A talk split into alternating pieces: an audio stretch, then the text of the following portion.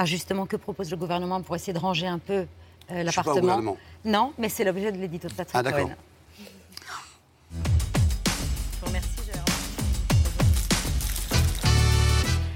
Face aux défis climatiques et à la crise énergétique, le gouvernement appelle donc à la sobriété. Oui, c'est l'un des éléments de la réponse. Il y aura des lois qui seront euh, bientôt présentées pour euh, notamment accélérer le- la mise en place des énergies renouvelables. Mais vous avez entendu tout à l'heure Emmanuel Macron, fin de l'abondance, fin de l'insouciance. Oui, euh, et là, on est très loin du président qui voyait dans la sobriété le retour des lampes à huile ou des carrioles à cheval.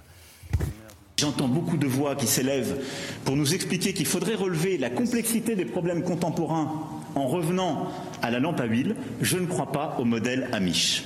Et je ne crois pas que le modèle Amish permette de régler les défis de l'écologie contemporaine. C'était il y a deux ans, deux ans seulement. Aujourd'hui, Macron parle amish, première langue, ironisé il y a quelques jours Yannick Jadot. Mais à qui s'adresse cet appel à la sobriété? Alors à tout le monde. État, collectivités, entreprises, citoyens, en priorité aux entreprises menacées de rationnement, voire de coupure d'électricité. Ouais.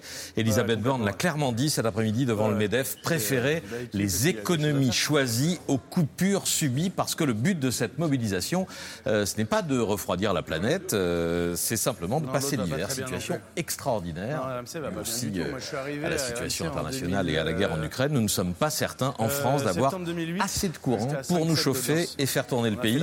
Ça va dépendre de la météo, hiver clément ou pas, et 5, des 6. comportements de chacun. Les Français, tous les Français 3,7, sont 3,8, donc invités à faire des efforts supplémentaires. Ce qui nous ramène 50 ans en arrière, 1973, premier choc pétrolier, interview président Pompidou.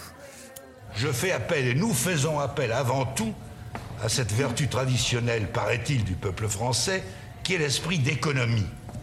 Économisons l'essence, économisons l'électricité, économisons le chauffage. Et cela seul suffira à diminuer notre consommation et par la même Bah à euh, parer à quelques difficultés d'importation et aussi à atténuer les effets sur la hausse des prix et sur notre commerce extérieur.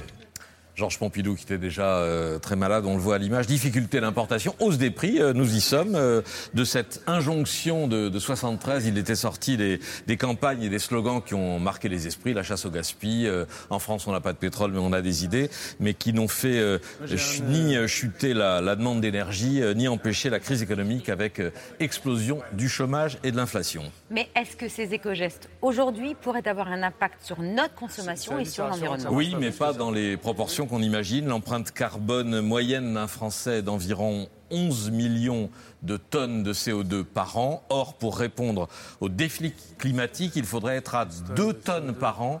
Euh, 11 tonnes, 11 tonnes de qu'est-ce que CO2 j'ai dit an. 11 millions de tonnes. Ah oui, j'ai dit 11 millions. Non, c'est pas des millions, c'est des, c'est 11 tonnes de CO2 par an pour euh, chaque Français pour répondre au défi. Passer de 11, à, 11 millions à 2, à c'est deux. c'est un gros effort quand même. hein. 2, tonnes Non, mais par je vous an. le dis parce que- non, mais de 11 à 2, c'est énorme. Voilà, 11 à 2, je préfère, mais 11 millions à 2, c'est une grosse route quand même. C'est 80, c'est 80%. Donc 2 tonnes par an d'ici euh, 2050.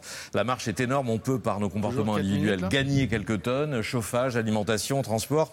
Une étude a montré qu'un citoyen au comportement héroïque, euh, c'était le Ah, terme. pas exemplaire, héroïque. Non, héroïque, c'était le terme de- utilisé dans cette étude avec une implication très très forte, pourrait parvenir à réduire son empreinte carbone de 25%, mais l'objectif, on le rappelle, c'est 80%. Ce qui veut dire que la plus grande partie des efforts relève du collectif et des politiques publiques, fabrication d'énergie propre, aide à l'isolation des logements ou au changement de voiture. Voilà les, les priorités. Parce que pour les comportements individuels, j'y reviens, où arrêter le curseur? On a entendu euh, ces dernières semaines euh, l'idée d'interdire les piscines, euh, les golfs, on a vu les jacuzzis, les jets privés, mais on pourrait aussi bannir les maisons individuelles, puisque ceux qui habitent dans une maison brûlent deux fois plus d'énergie que ceux qui vivent en appartement. On pourrait obliger les gens à vivre à plusieurs, parce que les personnes seules ont un bilan carbone deux fois supérieur aux familles de trois personnes, ou encore, ou enfin, limiter les naissances. Ça, c'est une étude suédoise, certes controversée, qu'il avait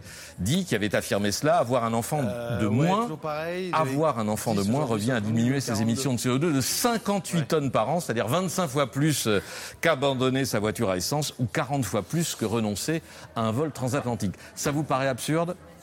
Bah, Ça risque d'être les débats de demain. Ouais.